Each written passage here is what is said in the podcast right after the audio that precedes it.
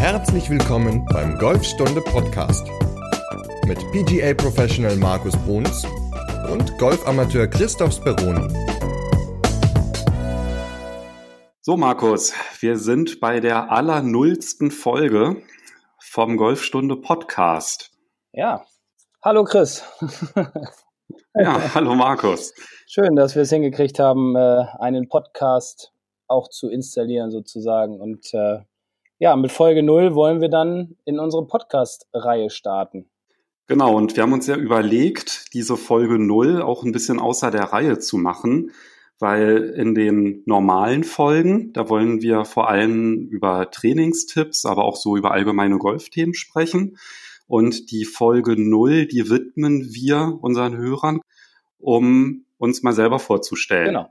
Um, damit unsere Hörer einfach mal erfahren, wer hier eigentlich die ganze Zeit spricht, wer wir sind, wo wir herkommen, beziehungsweise wie wir ähm, ja zum Golf gekommen sind. Ähm, ja, und dementsprechend haben wir uns überlegt, machen wir das Ganze mal in Folge null, bevor wir in die Materie der Golftechnik und anderer verschiedener Golfdinge weiter hineingehen.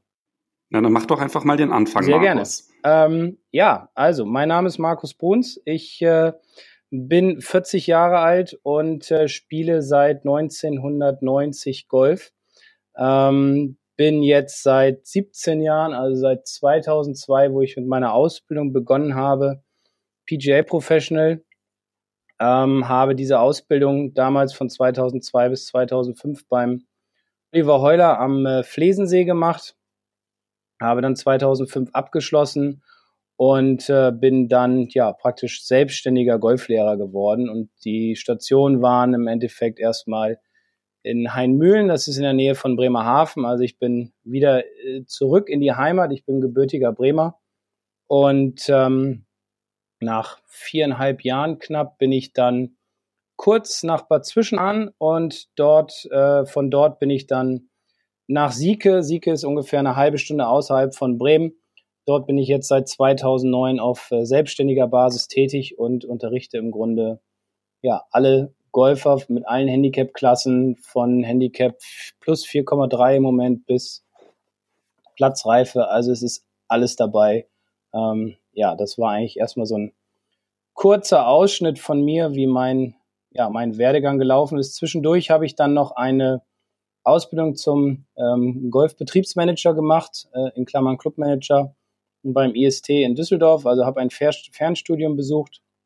Das ging äh, zwei Jahre lang, habe das vor vier Jahren abgeschlossen und ähm, ja, habe mich einfach so ein bisschen vorbereitet, auf vielleicht später irgendwann mal auch in die Materie mehr einzusteigen, beziehungsweise auch jetzt einfach mehr von diesem sogenannten Clubleben kennenzulernen und äh, arbeite auch mit unserem Clubmanager mal ein bisschen zusammen. Wir diskutieren über einige Dinge, aber mein Hauptaugenmerk beziehungsweise meine Hauptaufgabe ist, den den Leuten diesen wunderschönen Sport beizubringen und näher zu bringen und äh, ja, sie zu fesseln, genauso wie es, wie er mich damals gefesselt hat und äh, ja, dich ja wahrscheinlich auch. Ne? Ja, ich wusste übrigens gar nicht, dass du gebürtiger Bremer bist. Das erklärt dann wahrscheinlich auch, warum du Werder Bremen-Fan bist, ne? Ja, ja, leider läuft es im Moment nicht ganz so gut. Ähm, aber gut, wir wollen mal schauen, wie die Saison endet. Und ich bin immer positiv, wenn sie ins Stadion einlaufen, dass sie auf jeden Fall, ja, ich tippe immer auf Werder, sagen wir es mal so egal gegen wen, selbst gegen Bayern München. ja, na, als Berliner kenne ich das ja ganz gut. Wir sind ja Tabellennachbarn. Ne? Ja, genau, genau. Naja, bei euch geht es ja ein bisschen aufwärts mit Cleansea. Ne? Wenn ich jetzt richtig gerechnet habe, oder ich habe gar nicht gerechnet, aber dann warst du wahrscheinlich ungefähr so elf ähm, oder zehn, als du angefangen hast mit dem Golfen? Ja, elf, genau. Und wie ist das passiert? Ähm, ja, eigentlich bin ich gebürtiger Tennisspieler. Also ich bin praktisch mit einem Tennisschläger geboren worden, weil mein Vater war ein ziemlich guter Tennisspieler und dann, sobald ich laufen konnte, habe ich einen Schläger in die Hand gekriegt, habe mit äh, allen möglichen Tennisbällen überall gegengeschlagen und hatte also immer schon irgendwie so ein Fable für Schläger und Ball. Und ähm, ja, es war eigentlich mehr oder weniger ein Zufall, weil meine Schwester hatte sich das Kreuzband gerissen, äh, kurz bevor wir in Urlaub fliegen wollten äh, nee, sie hatte einen Bänderriss im Fuß, Entschuldigung, und musste dafür einen Gips bekommen, so war das. Ähm, und dadurch durfte sie nicht fliegen. Und dementsprechend konnten wir nicht nach Spanien, sondern sind dann irgendwie in den Bayerischen Wald gefahren. Da gab es dann neben dem Hotel einen Golfplatz. Und da habe ich dann meine ersten Schläge gemacht und bin dann im Endeffekt, ja, ähm, jetzt muss ich, 91, 92 sind wir dann hier in Bremen in den Club zur Fahr gewechselt. Eigentlich wegen Tennis. Ähm, aber dann ging es doch recht schnell Richtung Hockey, beziehungsweise dann auch Tennis, weil die alle drei Sparten äh, Golf, weil sie alle drei Sparten angeboten haben. Und bin dann allerdings irgendwann komplett beim Golf hängen geblieben, so mit 16, 17 bin dann ein Jahr in die USA gegangen, habe dort auch viel Golf gespielt und als ich dann wieder kam, ähm, ja, ging es dann eigentlich äh, in den Bereich der, des Leistungssports hinein. Okay, aber deine Eltern, die hatten jetzt nicht vorher Golf gespielt, das war dann wirklich nur durch einen Zufall. Das war dann ein reiner Zufall, genau. Also die haben dann da aus, ja, ich sag glaube aus, oder Sachen aus Langeweile mal eine Stunde genommen und dann habe ich da einfach mal mitgemacht. Und du hattest mir auch mal erzählt, dass du beim Tennis warst du ja auch ziemlich gut, oder? Genau, beim Tennis habe ich hier auch im, im, Landeskader hier von Bremen gespielt ähm, und ja, hatte eigentlich immer so schon, wie gesagt, ein Fable für Schläger und Ball, beziehungsweise ähm, ja, wollte auch eigentlich immer irgendwas mich sportlich Aktivität, äh, sportliche Aktivitäten machen. Vor allem aber auch war ich ein Einzelkämpfer. Also deswegen habe ich auch mit Hockey aufgehört, habe nur kurz Fußball mal gespielt, so Mannschaftssport hat mir nie so gelegen. Deswegen, ja, Tennis, Golf, das passte dann. Und Doppel, Doppel dann auch nicht und Scramble magst du dann wahrscheinlich auch nicht so, ne? Doch, doch, jetzt inzwischen ja schon, aber Golf ist ja doch permanent eigentlich eher ein Einzelsport, ne? Ich sag mal, man spielt zwar auch in der Mannschaft, was immer schön ist, oder schön war damals als Amateur, immer tolle Wochenenden gehabt mit der Mannschaft. Ähm, aber am Ende ist es ja dann doch zu 95 Prozent ein Einzelsport. Ne? Man ist auf sich alleine gestellt. Und das hat mir irgendwie immer gefallen, ganz unbewusst. Und dementsprechend war das für mich immer ja, ein Traum, sowas dann auch beruflich zu machen. Und wie hat sich dann bei dir die Weiche gestellt? Weil wahrscheinlich hattest du ja sowohl die Option Golf oder Tennis. Hättest du auch Tennislehrer werden können wahrscheinlich. Ja, oder? ja, klar. Hätte auch Tennislehrer werden können. Ähm, ja, wie hat sich die Weiche gestellt? Eigentlich war ich immer davon überzeugt, dass ich als guter Amateur, damals sehr guter Amateur, ähm, auch Profi werden könnte ja, habe dann mal so ein Berufsfindungsgespräch gemacht, wo man so mehrere Dinge mit mir angestellt hat, also viele Fragen gestellt, viele Tests gemacht über so einen ganzen Tag. Ähm, und dann hat man halt einfach rausgefunden, dass ich eher so der Typ bin, der viel und gerne mit Menschen arbeitet, der ähm, ja gerne an der frischen Luft ist und auch gerne ja, Leuten hilft, sage ich mal. Und dann kam nicht mehr der Golf-Profi, also der Playing Pro für mich in Frage, sondern dann eher der Teaching Pro. Und deswegen habe ich dann mein Hobby zum Beruf gemacht. Was meintest du, sei das beste Handicap? Das ist wahrscheinlich der Max Brückner, oder? Genau. Also im Moment habe ich einen, einen Spieler, Max Brückner, der hat ein Handicap von plus 4,3. Ähm, ist jetzt in Deutschland, ja, weiß ich gar nicht, das beste Handicap liegt wahrscheinlich bei den Herren irgendwo um die plus 5,5 bis plus 6.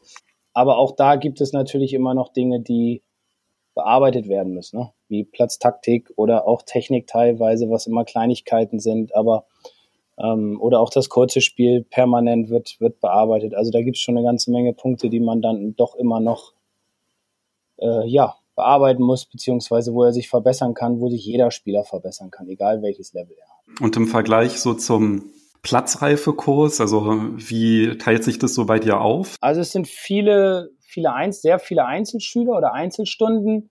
Ähm, Platzreifekurse hatte ich jetzt in diesem Jahr 2019 sieben, a vier Personen. Ähm, also das ist schon, schon eine gute Anzahl übers Jahr gesehen. Ich mache das ja auch nicht allein. Ich habe ja auch noch einen Kollegen, der auch Platzreifekurse macht. Also wir sind so auf ungefähr einem Level sieben, acht. Manchmal sind es auch neun Platzreifekurse, a vier, drei, vier Personen dann immer so. Also kommt jeder so zwischen 30 und 35 Leute, die er pro Jahr an die Platzreife dann heranführt. Ne? Also am Ende liegen wir irgendwo wahrscheinlich zwischen 60 und 70 Personen dann in dem Bereich. Und das ist äh, ja schon eine gute Zahl ne? für ein Jahr. Wobei das ja noch nicht mal ein Jahr ist, weil es geht ja im April los bis Oktober. Also das sind ja nur sechs, sieben Monate dann. Ne? Ich glaube, das ist wahrscheinlich auch von Club zu Club unterschiedlich, oder? Es gibt ja Clubs, die total auf Neumitglieder aus sind und da ein ziemlich gutes Marketing auch machen und dann über Schnupperkurse viele gewinnen. Und dann gibt's ja wahrscheinlich dann auch welche, wo ja, sich Anfänger vielleicht auch gar nicht so eingeladen fühlen. Ähm, ja, das, da gebe ich dir völlig recht. Das hängt natürlich auch immer mit den Clubs zusammen. Ähm, wie ihr Marketing ist, wie ihre Werbung ist, wie auch die Mitglieder an sich sind, wie auch die Mundpropaganda ist. Also wir haben viele neue Mitglieder oder viele platzreife Schüler dadurch gewonnen, dass alteingesessene Mitglieder in Sieke ähm, ja ihre Freunde dazu bringt. Ne? Und die kommen dann entweder zu meinem Kollegen oder zu mir, machen da ihre Platzreifen. Ähm, also wir, ich glaube, wir leben sehr viel von Mundpropaganda, natürlich auch von Werbung ähm, übers Internet im Endeffekt, aber die meisten kommen einfach dadurch, dass sie hören, okay, da ist guter Unterricht im Club, da ist eine gutes, gute Mitgliederstruktur, da wird sich um die Mitglieder gekümmert, da gibt es 27 Loch, äh, also alles recht positiv und dementsprechend kommen halt viele und wollen bei uns Mitglied werden, was ja positiv ist für uns. Na klar, haben ja nicht alle den Luxus. Nee, und es hängt natürlich auch immer an der Infrastruktur der Clubs. Ne? Also wenn du natürlich in einem Ballungsgebiet bist ähm, und gute Angebote hast, dann hast du natürlich mehr Zuspruch. Sag mal, du in Berlin, ihr habt ja auch viele Golfclubs, die auch ähm, guten Zuspruch haben und viele Clubs vielleicht in, in, in Gegenden, wo jetzt die Großstädte ein bisschen weiter weg sind, die haben es manchmal vielleicht ein bisschen schwerer. Aber ich glaube, am Ende ähm, kriegen es alle ganz gut auf die Reihe. Wenn du an deine Zeit als Amateur zurückdenkst, was war denn da so dein größter Erfolg? meine Zeit als Amateur, mein größter Erfolg, das war im Grunde, dass ich, ich habe ähm, hier im Landesverband Niedersachsen-Bremen gespielt, durfte da dreimal an dem sogenannten Länderpokal teilnehmen. Da trafen sich die Bundesländer immer einmal im Jahr und haben dann ja ausgespielt, wer der, wer, wer der beste Bundesverband ist. Da sind wir einmal Zweiter geworden mit Niedersachsen-Bremen. Dann durfte ich in der zweiten Bundesliga für den Club zur Fahr an eins spielen. Das war immer ja, was Schönes. Ähm, gut, ich habe mehrere Ranglistenturniere hier in Niedersachsen, Bremen gewonnen, war auch bei den deutschen Meisterschaften immer gut unterwegs und war viel in Europa auf den Turnieren immer eigentlich ja so, dass man sagen kann, ich habe den Cut geschafft. Ich habe leider es nie geschafft, so ein großes Turnier zu gewinnen. Ähm, ich glaube, meine beste Platzierung war bei der deutschen Meisterschaft einmal der neunte Platz. Das fand ich persönlich ja, sind so meine, meine Highlights gewesen. Gut, Clubmeister mal hier im Club zur Fahrt zweimal gewesen hintereinander. Ähm, ich hatte auch nicht so eine lange Amateurzeit, weil ich auch ein Jahr in den USA war ähm, und dann natürlich mit in 2002 dann gleich angefangen habe, als, als Pro zu arbeiten, beziehungsweise die Ausbildung zu machen, bin auch erst 97 aus den USA wiedergekommen, also hatte praktisch nur vier, fünf Jahre, in denen ich wirklich leistungsmäßig ähm, ja, Golf gespielt habe. Und mit welchem Handicap bist du dann ins Profilager dann gewechselt? Ähm, mit Handicap 1, minus 1. Das war 2002 noch so, dass man damit unter den Top 100 in Deutschland war. Das ist heutzutage ja alles ein bisschen anders aufgrund ja, von Neunloch-Turnieren und anderem Handicap-System und Course-Rating und allem drum und dran. Das gab es damals ja alles noch nicht. Ähm, ja, also mit Handicap minus 1 bin ich damals in, ins Profigeschäft gewechselt. Und dann hast du ja deine Ausbildung bei Oliver Heuler angefangen. Genau. Und hast du dir den ganz gezielt ausgesucht oder wie ist das zustande gekommen? Ähm, ich hatte mich bei zwei, also ich habe mich bei mehreren Clubs beworben, ähm, hatte mich unter anderem beim Oliver am Flesensee beworben und auch in Semlin beim Stefan Quirnbach, ähm, also bei, bei eigentlich vielen. Und dann rief der Oliver irgendwann an und sagte, ja, er würde gerne mal, dass ich auf, zum Vorstellungsgespräch vorbeikomme. Und dann bin ich da mal einen Tag hingefahren dann haben wir uns unterhalten und dann bin ich ein paar Tage später nochmal zum, zum Stefan Quirnbach äh, nach Semlin gefahren. Und ja, und die haben beide gesagt, ähm, ich konnte es mir im Grunde aussuchen, ob ich nach Flesensee oder nach Semlin will. Ähm, und dann habe ich mich halt für den Flesensee ent entschlossen, weil einfach da, ja, ich einfach mehr Potenzial gesehen habe in der Anlage, weil es natürlich gerade neu war. Die war erst zwei Jahre bestand. Ich glaube, 2000 haben die aufgemacht. Dann waren wir immer vier, fünf Azubis pro Lehrjahr, eine ganze Menge Golf-Pros und so konnte man immer natürlich auch untereinander viel lernen und auch den Oliver viel fragen und ähm, ja, mit den anderen Kollegen sich austauschen und hatte ein sehr gutes Miteinander und ja, deswegen habe ich das auch nie bereut, da hinzugehen. Also das war für mich eigentlich eher positiv. Und war der Oliver da schon, also das war nach seiner Zeit als Nationaltrainer? Genau. Genau, da war er. Okay, also. Ja, da war er nicht mehr Nationaltrainer, ja. Aber war dann halt im Grunde schon ein ziemlich großer Name zu der Zeit. Ähm, ja, damals hat er ja schon viele Bücher geschrieben gehabt, ähm, hat auch mit dem Scope-System da schon gearbeitet. Das ist dieses Videoanalyse-System mit zwei Hochgeschwindigkeitskameras. Das hat er ja mitentworfen. Ähm, wie gesagt, Bücher geschrieben und war in Deutschland im Grunde ja eigentlich auch schon, wie man ja so schön sagt, eine, eine Koryphäe. Hat dann auch das äh, Teaching Manual, den Technikbereich geschrieben gehabt. Also das ist das Heft, äh, woran sich die Azubis orientieren, was die Golftechnik betrifft in der PGA of Germany. Und ja, das war schon für mich schön zu sagen und toll zu sagen, ähm, ich mache beim Oliver meine Ausbildung und ja, habe auch sehr viel davon profitiert und gelernt natürlich. Ne? Und als du Oliver zum ersten Mal deinen Schwung gezeigt hast, was waren seine Anmerkungen da? ähm, das erste Mal meinen Schwung gezeigt, das musste ich im Pro-Meeting, das war immer freitags abends, ging immer zwei Stunden, haben sich alle Golflehrer und Azubis getroffen. Und ähm, seine Anmerkungen waren eigentlich drei, an, dass ich an drei Dingen arbeiten müsste, obwohl ich immer dachte, ich habe einen guten Golfschwung. Ähm, das war so mein Gefühl, aber da lernte ich dann erstmal so richtig die Technik des Golfens kennen oder vom Golfschwung. Und ähm, ja, teilweise habe ich dann wirklich tagelang an dieser, an diesen drei Dingen gearbeitet, bis sie dann ja, mehr oder weniger drin waren, wobei es natürlich immer sehr lange dauert, wenn man vorher im Grunde immer sehr viel über sein Gefühl gearbeitet hat, dann an Technik zu arbeiten. Ähm, das fiel mir am Anfang recht schwer, aber am Ende habe ich es dann ganz gut hingekriegt. Und ähm, ja, ich kann nicht sagen, dass mein Golfschwung dadurch schlechter geworden ist oder meine Bälle schlechter geflogen sind. Definitiv nicht. Was war da deine größte Baustelle, an der du arbeiten musstest? Ähm, meine größte Baustelle war im Grunde die, dass ich immer, wenn es schlecht lief, fette Kontakte hatte, Hooks geschlagen habe oder mit dem Driver hohe Pushes, also Bälle, die so gerade nach rechts geflogen sind weil mein Schläger am höchsten Punkt des Ausholens einfach zu weit nach rechts vom Ziel gezeigt hat. Also wir sagen dazu, die Ebene gekreuzt hat und dementsprechend einfach zu flach an den Ball kam und dementsprechend einfach manchmal nicht ganz so gute Kontakte dran waren. Und da arbeite ich teilweise heute auch noch dran. Also bei weitem nicht mehr so schlimm wie damals, aber ähm, ja, dadurch, dass ich nicht mehr ganz so viel trainiere und spiele, muss man das Ganze mal zwischendurch auffrischen und hat natürlich so ein bisschen manchmal kleine Problemchen in den Rhythmus reinzukommen. Was mich auch interessieren würde an der Stelle ist, du warst ja ein sehr, sehr guter Golfer, bevor du mit der Ausbildung angefangen hast. Und wenn du so ver versuchst zurückzublicken, was so deine Schwunggedanken waren oder kannst du irgendwie so sagen, wie sich dein Golfspiel verändert hat durch dieses, sage ich mal, die bewusste Wahrnehmung der Technik?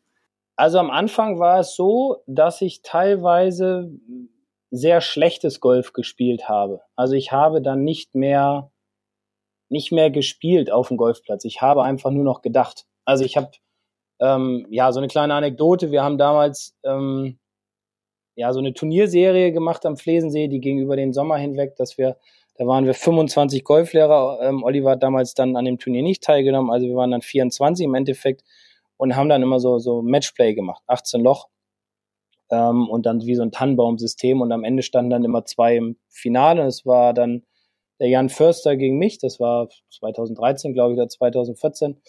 Und dann habe ich vorher an meiner Technik gearbeitet und habe immer dran gearbeitet, halt oben den Schläger mehr zu legen. Also dass er ein bisschen mehr, ja, nicht nach rechts vom Ziel zeigt, sondern einfach ein bisschen flacher ist. Und nach 13 Löchern hatte ich verloren. Und das war einfach so ein ausschlaggebender Punkt, wo ich dann danach gesagt habe, okay, wenn du auf den Platz gehst, darfst du nicht an Technik denken. Du musst einfach Golf spielen. Lass Technik Technik sein, das kannst du danach trainieren. Ähm, nur wenn man zu viel auf dem Platz über seine Technik nachdenkt, dann ja, funktioniert das ganze System. Also der Körper funktioniert dann einfach nicht mehr, das Gefühl ist nicht mehr da. Und wie ich ja vorhin schon mal äh, gesagt hatte, ich bin eigentlich eher so der reine Gefühlsspieler gewesen damals und bin es im Grunde immer noch. Wenn ich jetzt auf den Platz gehe, dann spiele ich Golf, dann versuche ich nicht zu denken, maximal an eine Sache. Ähm, ja, deswegen war das für mich am Anfang sehr schwer. Darunter hat mein Spiel gelitten. Aber irgendwann habe ich es dann wieder verstanden, die Technik auf der Range zu trainieren und auf dem Platz einfach Golf zu spielen und nicht Golf zu denken. Aber das ist ja auch quasi ein Problem, was ganz, ganz viele Hobbygolfer haben, oder? Also ich ja, also ich wollte jetzt gerade eine Prozentzahl nennen, aber ich glaube, das äh, wäre fatal. Ähm, aber ich glaube schon, dass es irgendwo um die 80 Prozent bestimmt der Golfer sind, die auf den Platz gehen und ähm, manchmal nach, vor allem nach einer Trainerstunde dann darüber nachdenken, okay, warum ist mein Ball jetzt nach rechts geflogen? Okay, vielleicht, weil ich den Griff zu schwach hatte. Also das heißt, die linke Hand vielleicht zu weit nach links gedreht, wodurch sich die Schlagfläche geöffnet hat. Okay, dann muss ich beim nächsten Schlag wieder stärker greifen, also Schläger zumachen und so und geht das dann immer hin und her und man macht eigentlich schlechtere Schläge, als man es möchte und vor allem auch vorher auf der Driving Range gemacht hat. Und deswegen ist immer meine Empfehlung, nach einer Trainerstunde geht auf die Driving Range, trainiert und wenn ihr auf den Platz gehen solltet, dann spielt. Aber Automatismen kann man nur auf der Driving Range trainieren. Ähm, ja, weil man auf dem Platz eigentlich zu sehr an andere Dinge. Ja, ist ja auch wäre ein schönes Thema, ähm, wo wir noch mal tiefer drauf eingehen können. Das sollten wir auf jeden Fall machen, weil ich glaube, ähm, das würde die Hörer dann doch sehr interessieren, beziehungsweise würde ihnen auch helfen, ihr Spiel zu verbessern. Ja. Dein Werdegang dann, also nachdem du die ähm, Ausbildung ähm, abgeschlossen hast, da war dann, war das auch eine Option für dich, am Flesensee zu bleiben? Ehrlich gesagt, nein. Weil ich bin Bremer, ich hatte dann in der Zeit, wo ich am Flesensee war, meine jetzige Frau kennengelernt, die in Bremen lebte und arbeitete und es immer noch tut. Und ähm, ja, da war für mich eigentlich die Entscheidung leicht, beziehungsweise wurde mir dadurch natürlich abgenommen, wieder nach Bremen zurückzukommen. Äh, in Bremen selbst gab es damals keinen Golf, freien Golflehrerjob. Deswegen bin ich erstmal nach Heimühlen gegangen, also in die Nähe von Bremerhaven, hatte dann immer ja, einen Weg von ungefähr einer Stunde hin und natürlich auch wieder eine Stunde zurück. Und bin jetzt halt, wie gesagt, seit 2009 dann in Sieke ähm, und Sieke zählt ja im Endeffekt schon fast zu Bremen, also ist ja Einzugsgebiet Bremen. Also nein, also ich wollte eigentlich weg vom Flesensee, nicht weil es mir da nicht gefallen hat, sondern einfach auch der Liebe wegen wieder nach Hause kommen. Ja, das ist doch der schönste Grund, ne? wenn man Auf das dann noch Fall. kombinieren kann. Genau, das passte alles sehr gut und deswegen 2005 wieder zurück nach Bremen. Ja, du hast ja auch eine Tochter, ne? Genau. Spielt die auch Golf? Die, die spielt kein Golf. Ähm, ich habe sie auch nie dazu gezwungen, weil da halte ich nicht viel von.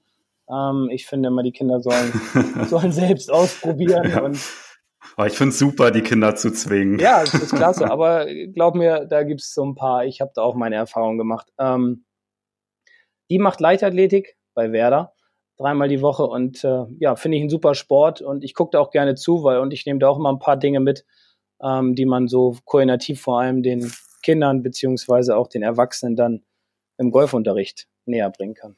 Machst du auch ähm, Athletiktraining zum Beispiel ergänzend?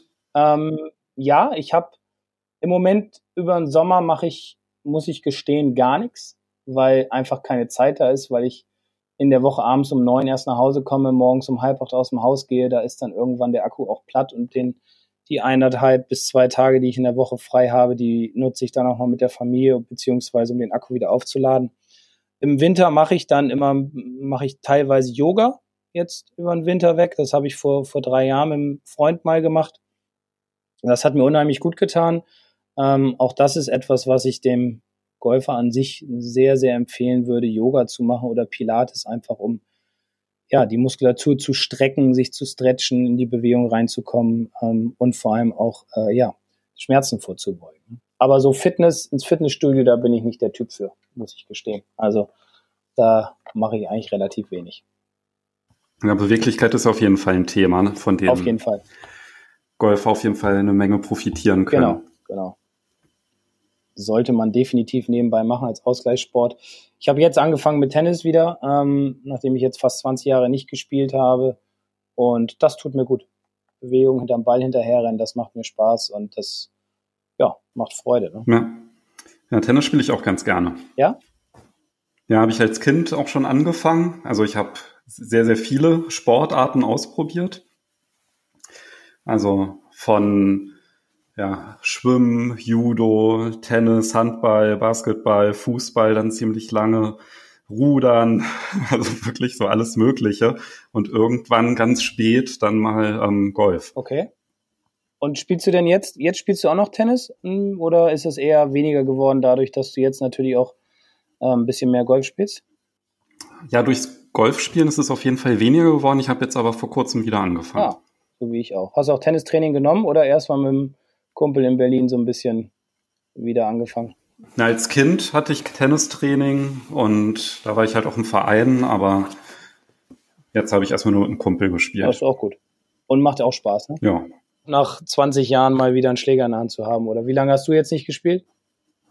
Ja, ganz so lange war es nicht. Also vorm, also ich habe vor fünf Jahren mit dem Golf angefangen. Okay. Und da hatte ich vorher schon regelmäßig Tennis gespielt, aber halt auch immer so mit Freunden und ja, durchs Golfspielen hat das dann so ein bisschen aufgehört. Mhm.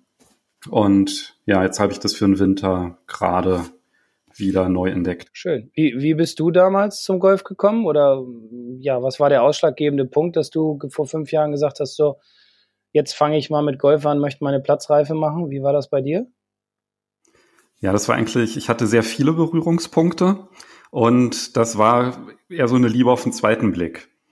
Was aber wahrscheinlich auch eher daran lag, dass ich eigentlich immer schon irgendwie einen Sport gemacht hatte, aktiv, der mir auch Spaß gemacht hat. Also ich glaube, das erste Mal einen Golfschläger in der Hand hatte ich so mit 18, 19. Mhm.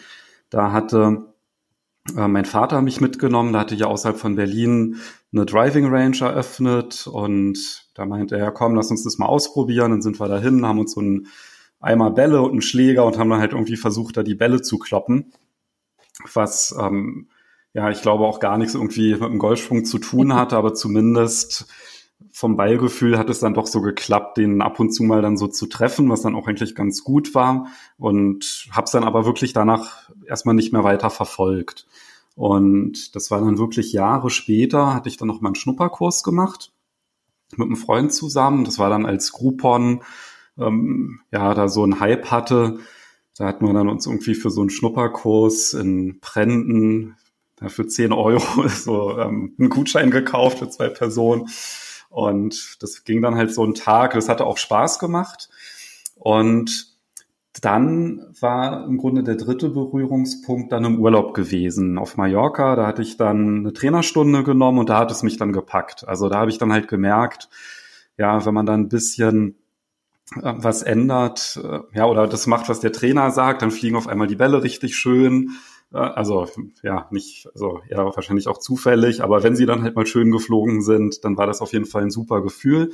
Und da hatte ich dann, hat es mich dann gepackt und dachte, hey, das will ich jetzt irgendwie häufiger hinbekommen und das probiere ich jetzt aus. Und als ich dann zurück war, habe ich dann direkt, ich habe gar keinen Platzreifekurs ge gemacht, sondern ich habe dann irgendwie noch mal zwei Trainerstunden genommen und dann meinte der Pro zu mir, ja, du triffst ja die Welle ganz ordentlich und habe dann hier die, die Regeln dann, ähm, dann reingezogen und dann habe ich dann halt die Regelprüfung gemacht, bestanden und dann äh, die, die Runde da war ich dann wirklich das erste Mal bei der Platzreifeprüfung wirklich mal auf dem Platz. Das war eigentlich auch ein bisschen absurd. Okay. Wie viele Stunden und, hattest du vorher, bevor du Platzreifeprüfung gemacht hast?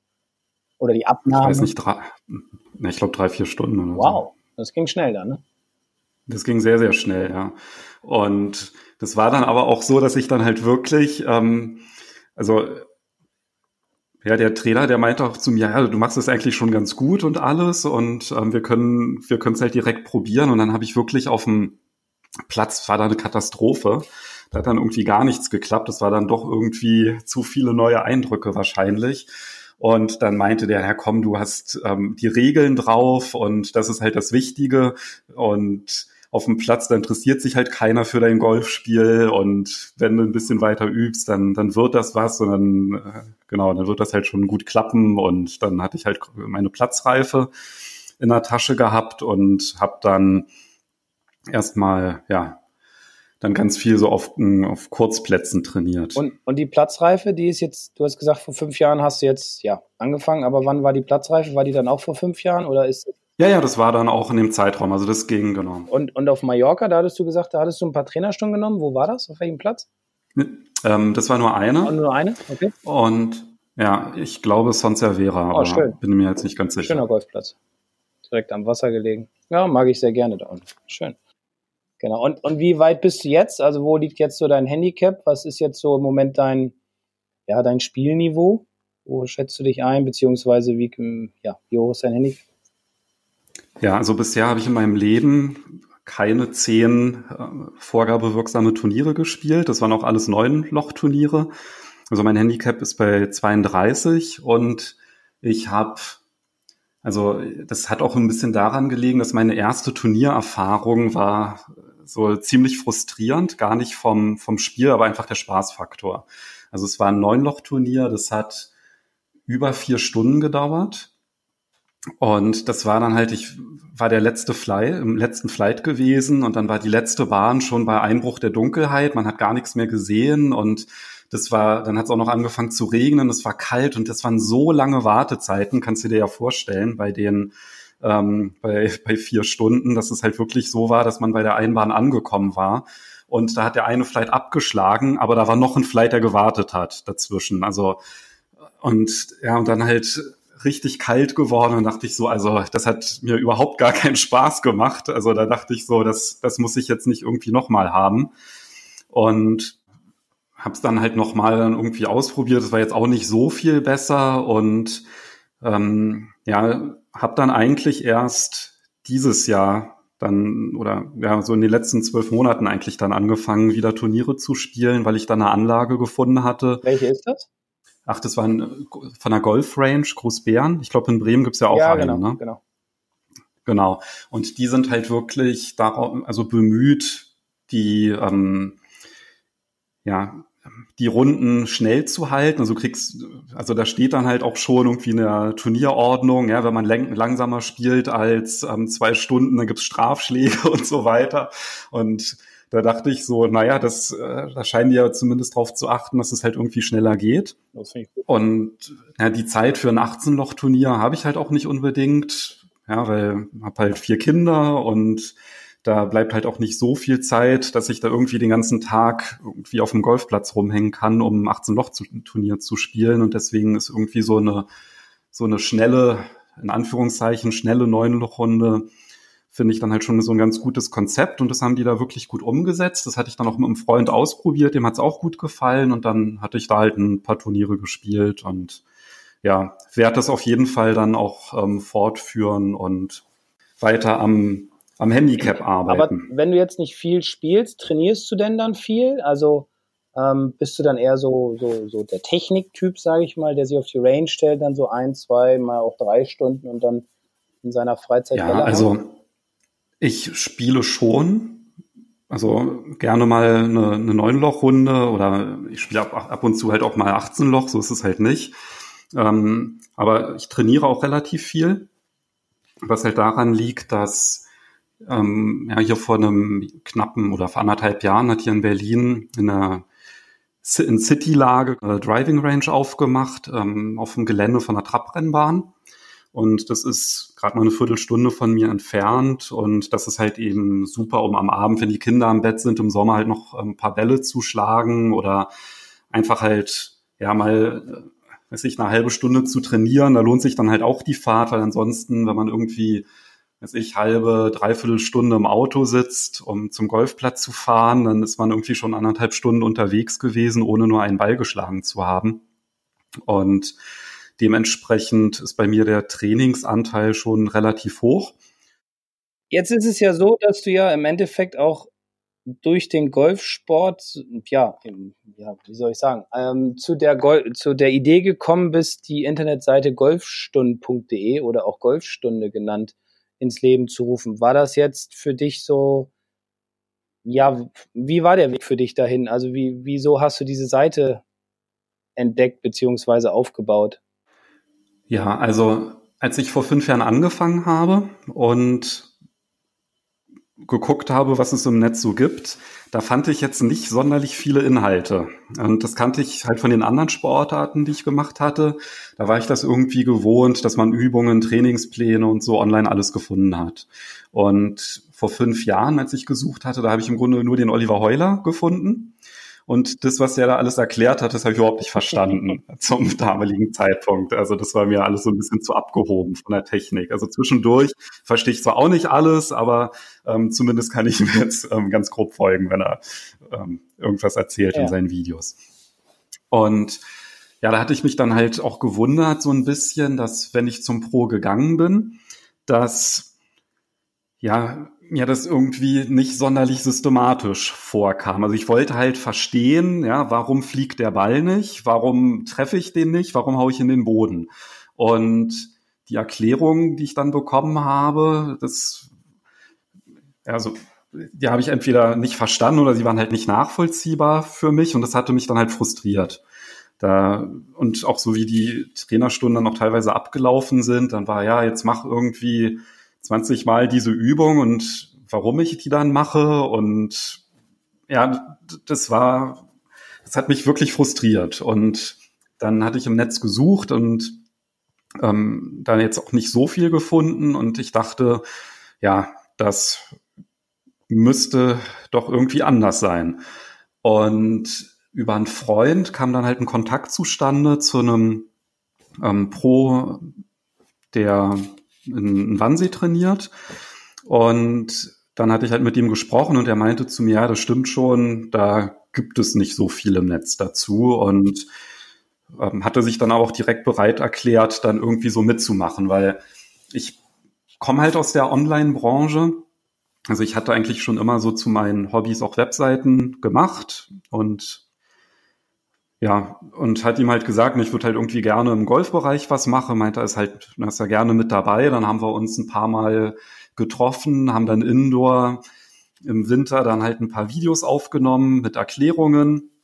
Das war für mich halt ganz gut, weil ich dann, da ich auch keinen Platzreifekurs gemacht hatte, ähm, waren dann halt auch nochmal die Grundlagen dann auch nicht so verkehrt, die nochmal gezeigt zu bekommen, weil das Problem ist ja halt auch, wenn du irgendwie so ein Golfbuch liest, und da sind dann irgendwelche, da werden Bewegungen erklärt, dann ist es natürlich sehr, sehr schwer nachzuvollziehen. Und das, deswegen war für mich irgendwie so klar, das muss irgendwie im Videoformat sein.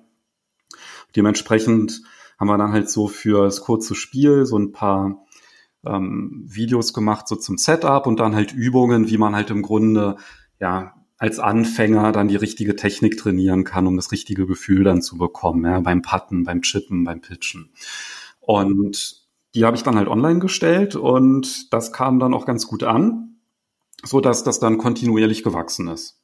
Und das war im Grunde die Entstehungsgeschichte von Golfstunde. Und jetzt ist es ja eine der größten Seiten in, in Deutschland geworden, ne? Oder der bekannteste. Genau, also von, also ist auf jeden Fall ordentlich gewachsen. Also am Anfang, da waren es so ein paar hundert Leute im Monat, die sich da verirrt haben und jetzt war es im letzten Jahr, war glaube ich der Peak so bei 60.000 Besuchern ähm, im Monat. Ähm, jetzt hattest du ja gesagt, du, du hast das immer deine Hobbys, dazu hast du ja auch immer Websites aufgebaut.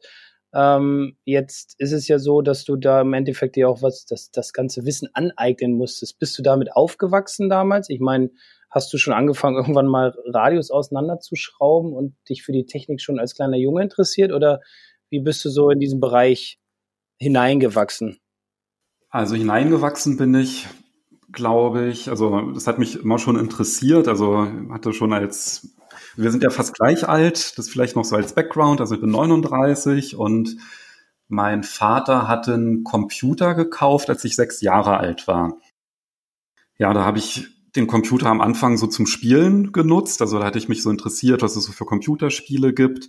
Und habe da halt im Grunde so meine ersten Berührungspunkte gehabt, dass ich dann so gemerkt habe, irgendwie jedes Spiel läuft da nicht, was ich auf dem Computer spielen will. Das braucht unterschiedliche Konfigurationen.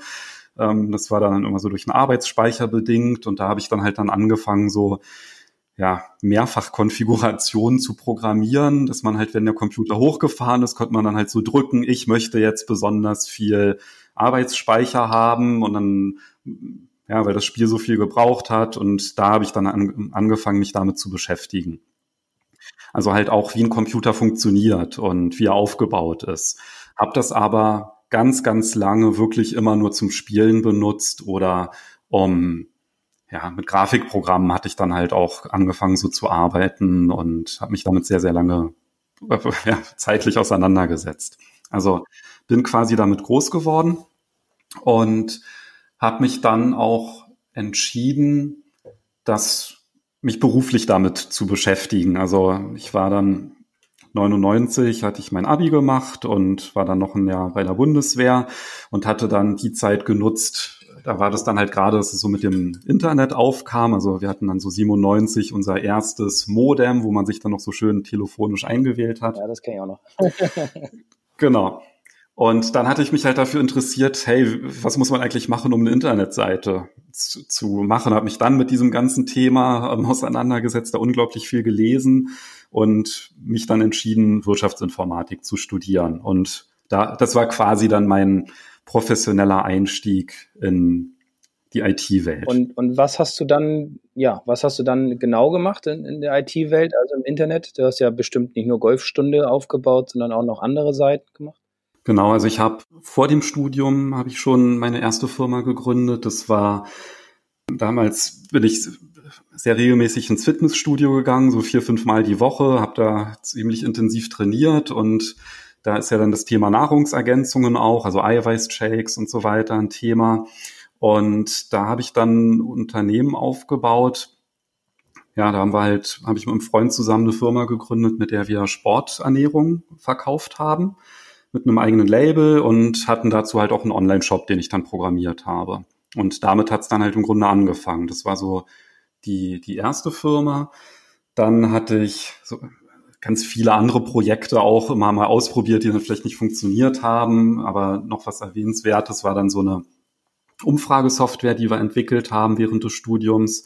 Die konnten wir dann auch auf der CeBIT präsentieren, wodurch wir dann ganz gute Kunden dann auch gewinnen konnten. Und das habe ich dann aber irgendwann nicht weiter verfolgt, weil nämlich parallel wieder was anderes entstanden ist. Ich hatte mal nämlich, ähm, wir haben dann diese Umfragesoftware dann so umgebaut, dass man sie auch auf Pocket-PCs nutzen kann. Das war, waren diese Geräte, bevor es Smartphones gab, also diese äh, PDAs. Ah ja, mit dem mit dem Stift, ja, genau, genau. Genau, und dann hatten wir halt im Grunde was entwickelt, dass man auch auf so einem Pocket-PC eine Umfrage durchführen kann, um zum Beispiel Besucherbefragung auf einer Messe damit machen zu können. Und da hatte ich dann halt diese ganzen, diese ganzen Geräte recherchiert, die es damals gab, in eine Datenbank gepackt und dann damit ein Internet, die auf eine Internetseite gestellt. Und das hat dann am Ende dann, das lief dann halt viel, viel besser als die Befragungssoftware, die wir entwickelt hatten. Es wurde dann irgendwann die größte deutschsprachige Pocket-PC-Seite und mit einem Preisvergleich und allem drum und dran und war dann auch ziemlich groß gewesen. Ja, ist dann irgendwann, als das iPhone dann rauskam, waren dann halt diese ganzen Geräte, waren dann halt wirklich nur noch ähm, ja, Schrott gewesen, weil die technisch komplett unterlegen waren. Das ist das Ganze dann irgendwann ja dann eingeschlafen. Ähm, aber im Grunde über die ganzen Sachen, die ich da gemacht hatte, habe ich mich dann auch so mit dem Thema Online-Marketing beschäftigt, was man halt machen muss, um eine, ja, um einfach Interessenten zu erreichen. Dadurch bin ich dann bei Immobilien Scout 24 gelandet, habe da Online-Marketing gemacht und war da so zwei Jahre ungefähr. Und dann hat mich dann irgendwann der Gründer von Immobilien Scout gefragt, ob ich nicht mit ihm zusammen ein neues Unternehmen aufbauen möchte. Das war vor elf Jahren. Und da haben wir dann Bettermarks gegründet und das ist im Grunde eine Plattform für Schulkinder, mit der man Mathe lernen kann. Also das sind digitale Schulbücher für Kinder. Und da habe ich mich dann halt sehr intensiv mit dem Thema Lernen auseinandergesetzt. Und ich glaube, ja, da kommt so dann das eine zum anderen. Also ich kenne mich mit IT aus, habe mich mit dem Thema Lernen beschäftigt und habe dann mit dem Golfen angefangen und habe halt gemerkt, da gibt es nichts. Und das war dann im Grunde so der Nährboden für Golfstunde. Wow, da hast du ja schon äh, ja, einiges hinter dir, ne? also ganz viel Erfahrung gemacht. Und das ist ja im Grunde auch so dieser Gedanke, den man beim Golf ja auch haben sollte, dieses ständige Lernen und Weiterkommen und ähm, ja, vor allem auch dann, äh, ja, vielleicht auch übers Internet, über die Videos, die wir nun auch schon zusammen gemacht haben, ähm, sich dort weiterbilden sozusagen. Also nicht nur die Kinder im Matheunterricht, sondern auch der Golfer über ja, die Online-Kurse. Ne? Genau, im Grunde, das ist ja die Demokratisierung des Wissens, also der, der freie Zugang zu den Informationen. Ja, also wenn ich vor ein paar Jahren Golfen lernen wollte, dann ging das halt nur über den Golflehrer. Ja. Und heutzutage denke ich halt auch, ja, weil die wenigsten Amateure geben, glaube ich, gute Golftipps. Und ich glaube, viele Pros könnten wahrscheinlich auch bessere Tipps geben. Aber zumindest ist es halt so, dass jeder die Möglichkeit hat, Informationen von sehr guten Pros zu bekommen. Und das ist auf jeden Fall eine Veränderung im Vergleich zu früher. Und ich glaube, dass ja, da kann man das natürlich als Golflehrer irgendwie, also ich glaube, die Schlechten, die sehen es kritisch, ja, so, oh mein Gott, die nehmen mir die, die Schüler weg. Auf der anderen Seite ist es, glaube ich, so, dass das auch eine Chance ist für Golflehrer, sich, also ich meine, es gibt doch nichts Schöneres, glaube ich, als wenn man einen Schüler hat, der sich vorher schon irgendwie informiert hat und ein Ziel verfolgt und dem man dann helfen kann, dieses Ziel zu erreichen. Und das ist halt nämlich genau diese Erfahrung, die ich, die ich gemacht hatte. Ich hatte halt so ein Ziel, ich wollte das irgendwie verstehen, ja, warum toppe ich den Ball? Und das konnte mir irgendwie, also es waren jetzt nicht so viele, bei denen ich war, also weiß ich, drei, vier Golflehrer, und die konnten mir das halt nicht so erklären, dass ich das verstehen konnte. Und, und ich glaube, dass das halt auf jeden Fall was ist, wovon wahrscheinlich auch viele Golflehrer profitieren können, ja, mit, ähm, sage ich mal, besser informierten ähm, Golfschülern arbeiten zu können. Wobei man ja auch sagen muss, dass es ja auch eine gewisse Gefahr mit sich bringt, ne? weil man weiß ja dann auch nicht so richtig, welcher Tipp ist denn jetzt der, der zu mir passt. Genau. Genau, also das ist auch, dass, dass einige Schüler kommen und sagen, ja, ich habe das und das gesehen da auf der und der Plattform. Und dann sage ich immer, ja, das ist halt auch, ist es gut, dass sie sich informieren. Ich finde es auch toll, dass es das gibt. Und ähm, gut, nun machen wir das ja auch. Ähm, aber ich sage dann auch immer, also ihr müsst euch die Punkte dann raussuchen, die, die zu eurem Schwung oder zu eurem Problem in dem Moment dann halt passen. Ne? Also das kann manchmal auch ein bisschen gefährlich sein. Aber ich äh, finde das ganze Thema im Grunde sehr positiv, weil in der heutigen Zeit in der Digitalisierung ist es natürlich auch so, dass viele Leute mit dem Smartphone auf dem Puttinggrün stehen, sich da einige Übungen anschauen ähm, oder sich auch selbst aufnehmen mit irgendeiner App und dann den Schwung da nochmal nachschauen und dann vielleicht im Internet nochmal gucken, ob das so alles dann auch zusammenpasst. Ne? Also ich finde das alles sehr positiv, muss ich sagen.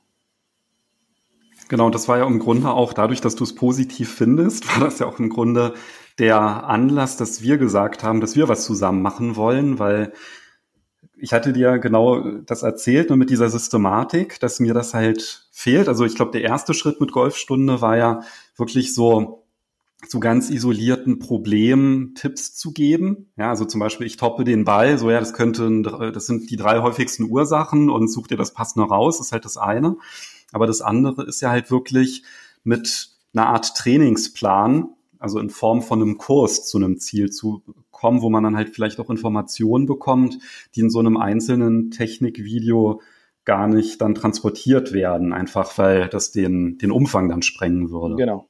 Und ja, das ist ja auch das, das System, was wir jetzt so aufgebaut haben. Ne? Also wirklich so Kurse geben, ähm, um einfach mehrere Bereiche abzudecken, um nicht nur einen abzudecken und ähm, ja. Genau, da haben wir als erstes ne, den Kurs Nie wieder drei Putts zusammen gemacht. Was ich, was mir übrigens auch total geholfen hat, also alleine dein Tipp mit dem Ausrichten des Balles, mit der Linie, die man drauf zeichnet, dass man sich wirklich die Zeit nimmt, diese Linie auszurichten. Das gibt so viel, oder mir zumindest, so viel mehr Selbstbewusstsein beim Putten, weil ich einfach nicht mehr grüble, ja, stehe ich jetzt richtig, muss ich das vielleicht ausgleichen, sondern ich weiß, okay, ich habe den ausgerichtet, ich vertraue dieser Linie und jetzt versuche ich einfach den Schläger gerade an den Ball zu bekommen. Und alleine dieser Tipp hat mir unglaublich viel geholfen. Ja, sehr gut, weil du natürlich auch mit, ja, wie du schon sagtest, mit viel mehr Selbstvertrauen rangehst und nicht am Ball stehst und eventuell über dem Ball eine andere Linie siehst, ähm, als du sie aus der eigentlichen Position, nämlich hinter, von hinter dem Ball gesehen hast, was ja die Position ist, die dir zeigt, wie dein Ball wahrscheinlich laufen wird auf dem Grün, beziehungsweise wie der Break in dem Grün ist. Also ja, super, freue ich mich. Das ist auch schon mal ein Tipp, der dir ein paar Schläge spart dann auf der Runde. Ne? Ja, und anderen Golfern ja auch. Da gab es ja auch schon sehr, sehr viel positives Feedback zu, zu deinem Kurs. Genau, gab es schon ein paar E-Mails. Ja, und ja. Der, der zweite Kurs, der, also jetzt, wo wir gerade die Folge aufnehmen, ist der noch nicht online, aber wenn die veröffentlicht ist, dann gibt's den schon. Da gibt es, das ist der Golfschwung für Anfänger, ne, wo du ähm, Schritt für Schritt wirklich den Bewegungsablauf erklärst und ja, halt auch im Grunde ganz viele Kontrollübungen an die Hand gibst, wo man sich selber kontrollieren kann, ob man sich richtig ausrichtet, ob man richtig greift, ob man den Abschwung richtig einleitet und so genau. weiter. Genau. Wo, wobei ich kurz sagen muss, er ist natürlich nicht nur für, für Anfänger gedacht, sondern auch für den Fortgeschrittenen. Falls der mal Probleme hat mit irgendwelchen Bereichen, dann kann er dann natürlich auch in dem Kurssystem ähm, oder in diesem Kurs dann auch, auch den jeweiligen Bereich dann klicken und sich dann seine ja, seine Kleinigkeiten dann da rausholen, die ihm dann wahrscheinlich helfen werden, seinen, seinen Schwung beziehungsweise auch sein Spiel zu verbessern. Ne? Und das Tolle ist, dass es diesen Kurs sogar kostenlos gibt. Genau. Und zwar, genau, wenn du auf Golfstunde gehst, da findest, also ich spreche jetzt nicht dich an, Markus, sondern äh, ja, unsere Hörer. Genau, wenn du nämlich auf Golfstunde gehst, da findest du, ist eigentlich nicht zu übersehen, da findest du so einen Hinweis am Gratiskurs. Und wenn du dich da in den Newsletter einträgst, dann bekommst du sofort eine Mail zugeschickt mit einem Gutscheincode wo du diesen Kurs kostenlos buchen kannst. Der kostet normalerweise 49 Euro und den gibt es komplett gratis dann. Und das fand ich nämlich auch ganz toll von dir, Markus, dass du da sofort gesagt hast, als ich dir von der Idee erzählt habe, dass du gesagt hast, ja, bin ich dabei, den, den gehen wir einfach kostenlos raus, um ja, um einfach mal jedem die Möglichkeit zu geben, sich das mal anzuschauen, wie so ein Online-Kurs genau, auch funktioniert. Genau. Ähm, ja, auch einfach daraus mal zu lernen, um zu sehen, ja, was kann ich aus diesen Online-Kursen rausziehen. Und ähm, ich denke, dass gerade das lange Spiel ist ja doch auch ein Thema, was man über den Winter ähm, oder in der Winterzeit jetzt ähm, dann doch sehr gut trainieren kann auf der Driving Range, ähm, weil ja leider manchmal die Kurzspielbereiche dann zu sind, weil die Grüns geschont werden oder ähm, weil ähm, natürlich es auch zu kalt ist und Frost im Boden ist oder zu matschig. Also dementsprechend schau, die, schau ihn dir an. Also nicht du, Chris, sondern äh, ja, der Hörer. Ähm, geh auf die Seite und guck dir den Kurs gerne an. Genau. Und in Zukunft, da kommen ja auch noch ein paar weitere Kurse mit der Zeit. Also werden wir sicherlich auch in den kommenden Podcast-Folgen erwähnen, wenn es soweit ist. Aber vielleicht geben wir jetzt an der Stelle mal so einen Ausblick, was wir, wir hatten jetzt gerade die Folge null, in der wir uns vorgestellt haben. Und genau, ich hoffe, dass ihr da draußen jetzt so ein bisschen besseres Gefühl dafür habt, wer hier zu euch spricht. Und die nächste Folge ist dann nämlich die Folge eins. Und über welches Thema wollen wir da sprechen, Markus? In der Folge eins ähm, sprechen wir über den Punkt, den ich gerade kurz angesprochen hatte, ähm, über das sogenannte Wintertraining. Das heißt, wir geben euch Einblicke darüber, wie ihr am besten im Winter trainieren könnt, ähm, wie ihr an eurem Schwung feilen könnt, beziehungsweise auch welche, welche Übungen ihr machen solltet, um einfach ein besseres Gefühl zu bekommen, damit ihr ja selbstbewusst in die Saison startet. Und ob es sich vielleicht auch sogar lohnt, mal Indoor-Training zu machen, ähm, wenn es das in eurer Stadt gibt. Ähm, ja, also das wird euch in der Folge eins dann erwarten. Genau, die Folge eins, die kommt zeitgleich mit dieser Folge hier raus, mit der Pilotfolge. Das heißt, in deiner Podcast-App kannst du einfach direkt die nächste Folge starten und mit dem Wintertraining einsteigen. Wunderbar. Das ist doch äh, ja der perfekte Zeitpunkt dann, ne? gerade im Januar, wenn es dann losgeht. Genau, einfach gut vorbereitet in die Saison starten. Genau. Ja, Markus, ja, vielen lieben Dank für diese Pilotfolge hat auf jeden Fall Spaß gemacht und ich freue mich dann schon auf die kommenden Themen. Bis dahin. Bis dahin, tschüss.